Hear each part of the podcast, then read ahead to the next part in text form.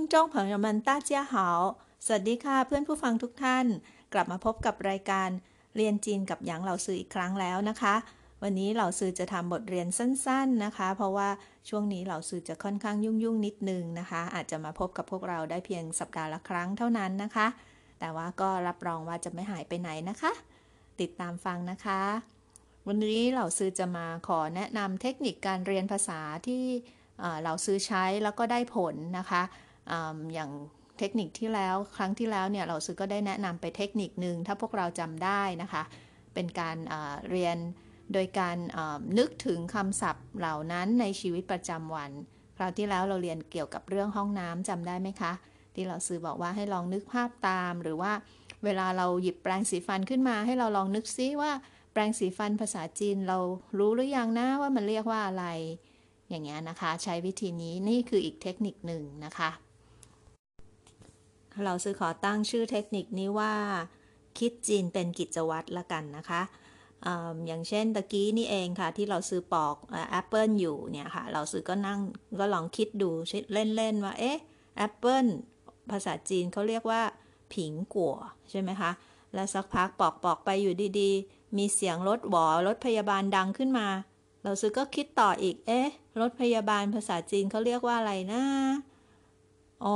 จิ้วฮู้เชอนี่เองนะคะ จิ้วฮู้เชอแปลว่ารถพยาบาล อย่างเงี้ยค่ะ เราซื้อก็วันนี้เราซื้อก็นึกได้นึกเป็นจีนได้ทั้งสองคำแล้ว คือพิงกัวกับจิ้วฮู้เชอ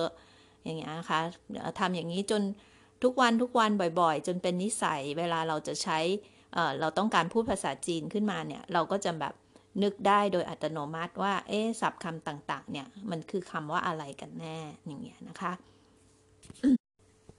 ส่วนวันนี้เหล่าซื้อจะแนะนำอีกเทคนิคหนึ่งค่ะ ที่เหล่าซื้ออมักจะใช้เวลาเรียนภาษาจีน นั่นก็คือเรียนจีนผ่านละครแล้วก็หรือหรือว่าหนังนะคะ โดยที่ว่าเหล่าซือก็จะดูหนัง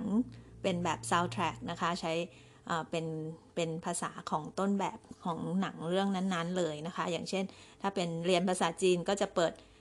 ถ้าเป็นหนังจีนก็จะเปิดเปิดเสียงซาวด์แทร็กเป็นจีน หรือว่าถ้าเป็นหนังฝรั่งเราก็จะต้องใช้เสียงซาวด์แทร็กของฝรั่งเลยนะคะ อย่าอย่าฟังเสียงภาคนะคะ มันมันได้อัตรสกว่าด้วยนะ เราซื้อว่าอย่างวันก่อนเนี่ยเเราซื้อก็ทำงานไปก็เปิดทีวีไป แล้วก็เปิดช่องที่มีหนังจีนอยู่นะคะ พอดีแล้วก็เพลินๆนะคะ ก็จะมีคำพูดที่ที่ผ่านเข้ามาในหูแวบๆสองคำเราซื้อแป๊บเดียวหนึ่งนาทีเราซื้อ ได้สับจีนมาสองคำเลยนะคะ ละครเรื่องนั้นเนี่ยจะเป็นแนวเสื้อผ้าโบราณนะคะ ภาษาจีนเขาจะเรียกว่า กู่จวงเตี้ยนชื่อจี้ กู่จวงก็คือชุดโบราณนะคะ เป็นเป็นแนวละครแบบที่ใส่สวมใส่ชุดโบราณแบบสมัยแบบที่ที่คนนิยมกันตอนนี้ที่เขาเรียกว่าฮั่นฝูอย่างเงี้ยนะคะ ก็คือชุดชาวฮั่นเนี่ยนะคะ เดี๋ยวเราสื่อจะบอกนะคะว่าสองคำที่แวบเข้ามาในหูของเราสื่อนั้น เป็นคำว่าอะไร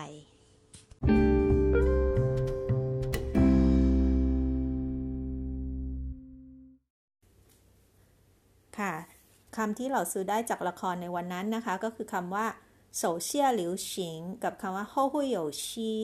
โซเชียลหลิวฉิงโฮคุยโยชีเคยได้ยินกันไหมคะโซเชียลหลิวฉิงเนี่ยมีความหมายว่ามีเมตตาไว้ชีวิตนะคะ อย่างเช่นอย่างจากละครในวันนั้นที่เราซื้อดูนะคะ ก็คือเหมือนกับว่ามีเพื่อนของคนในกลุ่มนี้เขาเดินกลับมา เหมือนกับโดนผู้ร้ายจับไป แล้วก็รอดชีวิตออกมาได้ แล้วเขาก็มาบอกกับเพื่อนว่าโชคดีที่ว่าผู้ร้ายเนี่ยโซเชียลหลิวฉิง ก็คือเมตตาไว้ชีวิตเขาเขาก็เลยรอดตัวกลับมาได้นะคะ ส่วนอีกคำหนึ่งก็คือโฮฮุยโยชี ก็คือเพื่อนในกลุ่มนี้แหละค่ะ หลังจากที่เขาสนทนาแลกเปลี่ยนว่าไปเจออะไรกันมาบ้างแล้วเนี่ยเขาก็จะอำลาจากกัน คือต่างคนก็ต่างไปทำธุรกิจหรือว่าภารกิจของตัวเองนะคะ ก็คือก่อนจะจากกันเนี่ยเขาก็จะพูดว่าโฮฮุยโยชีโฮฮุยโยชีก็หมายถึงว่าโอกาสหน้าพบกันอีกนะคำนี้จะคล้ายๆ กับคำว่าใจเจียน แล้วพบกันใหม่นะ แต่ว่าโฮคุยโยชีเนี่ยจะมีจะใช้ในโอกาสที่ว่า จะต้องลาจากกันไปไกล แต่ว่าก็ยังหวังว่าในวันหนึ่งสักวันหนึ่งเราจะได้กลับมาพบกันอีกนะคะ อย่างตัวอย่างจากในละครที่เราสื่อเล่าไปเนี่ยนะคะ คือสหายต่างมาเจอกันแล้วก็จะต้องอำลาจากกันไปอีกแล้วนะคะ อาจจะต้องไปคนละทิศคนละทาง เขาก็เลยพูดว่าโฮฮุโยชิโฮฮุโยชิก็คือ เดี๋ยวจะได้พบกันอีกอยู่แล้วล่ะนะ ในโอกาสต่อไป เห็นไหมคะ เทคนิคเรียนจีนจากละครหรือหนังเนี่ย มันทำให้เราเรียนศัพท์แบบอัตโนมัติโดยไม่ต้องท่องจำนะคะ แต่ก็กลับจำได้แม่นยำแล้วก็เอาไปใช้ได้จริง ๆ ด้วย วันนั้นเราซื้อฟังแค่แวบเดียวเท่านั้นเองนะคะ แต่ว่าเราซื้อจำแบบภาพหรือว่าการใช้งานของศัพท์คำนี้ได้อย่างแม่นยำนะคะ แล้วก็ทำให้เราซื้อเข้าใจความหมายได้ลึกซึ้งยิ่งกว่าไปแบบเปิด dictionary อีกนะคะ ยิ่งถ้าเราได้ดูละครสมัยใหม่อย่างเงี้ยนะคะ เราก็จะได้ศัพท์ใหม่ ๆ ที่วัยรุ่นเขาใช้กันในโลกไซเบอร์ ซึ่งศัพท์เหล่านี้นะคะ ไม่มีในบทเรียนที่เราเรียนในตำรานะคะ เทคนิคนี้เราซื้อขอตั้งชื่อให้ว่า เรียนจีนผ่านจอค่ะ เป็นนั้นว่าเราซื้อแชร์เทคนิคที่เราซื้อเรียนภาษาจีนไปแล้ว 2 เทคนิคนะคะ ก็คือ คิดจีนเป็นกิจวัตรกับเรียนจีนผ่านจอ ครั้งต่อๆไปนะคะเราซื้อจะมาแบ่งปันเทคนิคเรียนภาษาจีนของเราซื้ออีกหลายๆอย่างเลยค่ะ ตอนนี้เราซื้อขอสรุปคำศัพท์ที่เราซื้อพูดไปในตอนนี้ก่อนนะคะ แล้วอย่าลืมฝึกอ่านพร้อมกับเราซื้อเหมือนเดิมค่ะ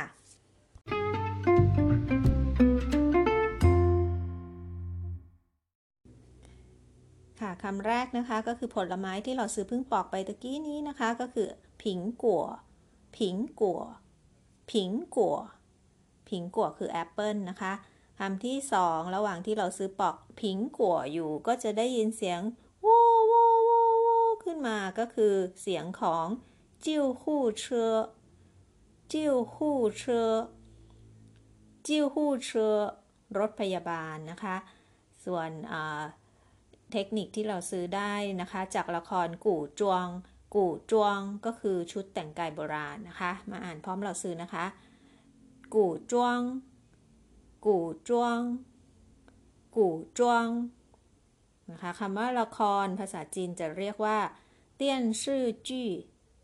เตี้ยนชื่อจี้เตี้ยนชื่อจี้ละครค่ะ เราซื้อขอเพิ่มให้คำหนึ่งนะคะ ก็คือคำว่า เตี้ยนหญิง เตี้ยนหญิง เตี้ยนหญิง ภาพยนตร์ค่ะ นะเราจะบอกว่าขั้นเตี้ยนหญิงก็หมายถึงว่าการดูภาพยนตร์นะคะ หรือว่าขั้นเตี้ยนชื่อจี้การดูละครนะคะ ต่อไปคำที่เราซื้อได้จากละครในวันนั้นนะคะก็คือโซเชียหลิวฉิงโซเชียหลิวฉิงโซเชียหลิวฉิงเมตตาไว้ชีวิตค่ะ และคำสุดท้ายก็คือโฮหุยโยชีโฮหุยโยชีโอกาสหน้าพบกันค่ะ ค่ะ ถึงแม้จะเป็นตอนสั้นๆ แต่เราก็ได้สับไปเยอะเลยนะคะ เราซื้อขอให้ทุกๆ คนสนุกกับการเรียนจีนเหมือนกับเราซื้อนะคะ เรียนรู้สิ่งใหม่ๆ ได้ทุกวันทุกเวลาเลยค่ะ แล้วพบกันใหม่สัปดาห์หน้านะคะ วันนี้สวัสดีค่ะ我们下次再会